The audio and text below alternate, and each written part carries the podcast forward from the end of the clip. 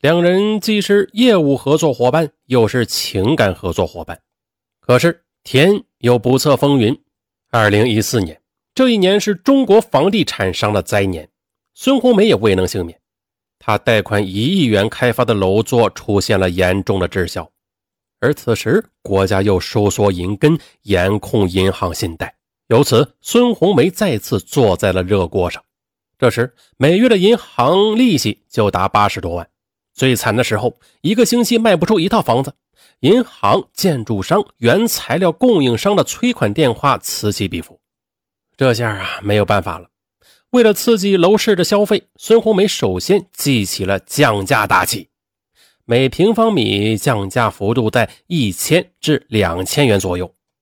此举很快有了效果，到售楼处咨询洽谈的客户也逐渐多了起来。然而，令他意想不到的是，降价还不到一周呢，当地的房产协会就给他发来传真了。几十名开发商联名上书告他的状，说他擅自降价，搅乱了房产市场的秩序，严重的影响了同行的生意，要求他立即停止降价行为，否则将联手对付他。看到一些同行如此无赖，孙红梅既好气又好笑，他郑重地向房产协会发出了一个声明和呼吁。那当前房市形势严峻，不降价只能自取灭亡。任何开发商都享有自主定价和降价的权利。这种联合声讨降价开发商的行为不道德，呼吁所有的开发商在危难之际不搞内讧，共度难关。孙红梅的声明义正言辞，合情合理，但是却招来了同行的一片骂声和口水。又过几日后，在当地的一些主流网站上，关于孙红梅的楼盘建筑质量不合格、啊五证不全等流言便充斥其间。而这期间呢，最令他惶恐不安的是，他跟王淑峰的情人关系也被塞到了网上。面对如此舆论压力，孙红梅只能含泪停止降价行为。很快的，售楼处前又冷落了下来。可是啊，这次降价风波对孙红梅而言是得不偿失的。她不但因此成为业内的公敌，而且也将地下情人王淑峰推上了前台。二零一四年四月十二日，在一家星级宾馆的包房内，王淑峰大骂孙红梅糊涂。原来呀，他的老婆从网上得知两人的关系后，寻死觅活的要离婚，而且还闹到了单位，让他的威信和仕途大受影响。孙红梅理解情人的郁闷，因此默不作声。而王淑峰他越骂越难听，最后竟然说出：“我当初是怎么瞎了眼，跟你这个猪脑子的女人上了床。”孙红梅的憋屈也一触即发，她发疯似的将一个烟灰缸砸向了王淑峰：“姓王的，你还是不是男人？当年是谁先勾引谁的？你这个丧良心的！这些年没有我的赞助，你能开上好车吗？住上豪宅吗？”既然你这么怕你老婆闹腾，那我也去闹。反正我现在已经快破产了，无所谓面子不面子。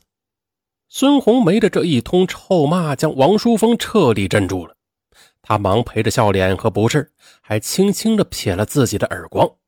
那一夜，为了一扫霉运，两人喝了很多的酒，借着酒劲儿还签署了一份情人协议，大意为无论发展到哪一步，双方都死不承认情人关系。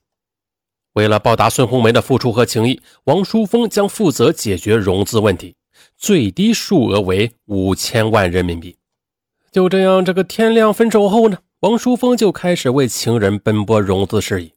但是因为孙红梅的银行欠款太多了，已经无多少可供抵押的资产，二次贷款事宜就困难重重。此时啊，尽管濒临破产。但为了不让女儿担心，孙红梅没有告知女儿公司的窘况。二零一四年暑假，柳如萍回家后，依然发现了端倪。看着愁眉苦脸的母亲，她心如刀绞，不住地安慰着她：“钱财乃身外之物，即使一切荣华富贵都失去，还有女儿呢。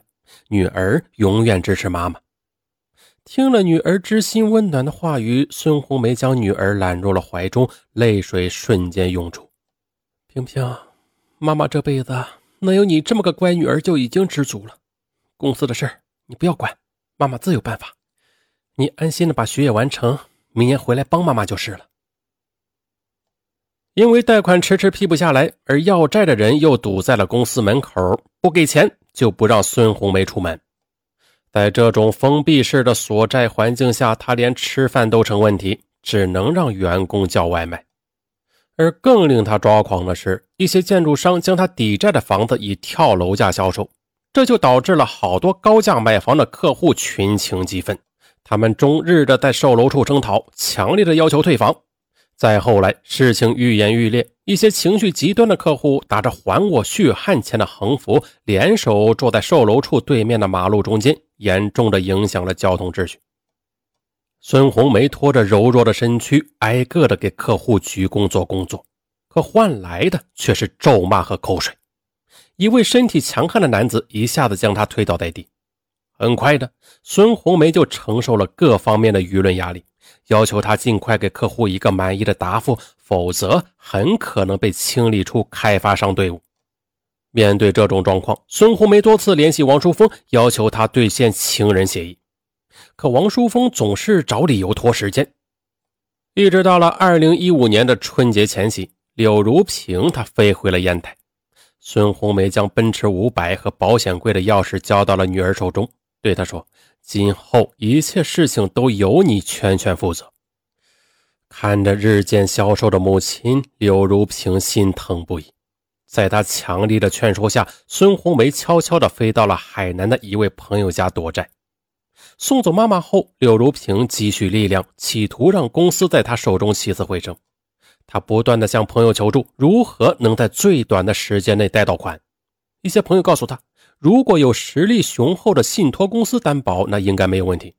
就这样，经过一番打探和公关，他决定走曲线救国之路。在春节期间的一个朋友聚会上，柳如萍结识了烟台某国际信托公司老总宋龙明。当他提出合作要求后，宋龙明色眯眯地看着丰腴性感的他：“嘿嘿刘总啊，现在找我们融资的客户那可是碰破腿啊，我们也很难办的。不过那究竟帮谁又不帮谁，那就要看谁能让我满意了。”柳如萍他一下子就读懂了对方的意思。想起自己一个堂堂名牌高校的大学生，而如今竟然被一些色狼如此调戏，他心中的怒火迅速的窜起。他当面将宋龙明的名片撕得粉碎，砸到了他的脸上。我即使饿死，也不会陪你这样的败类上床。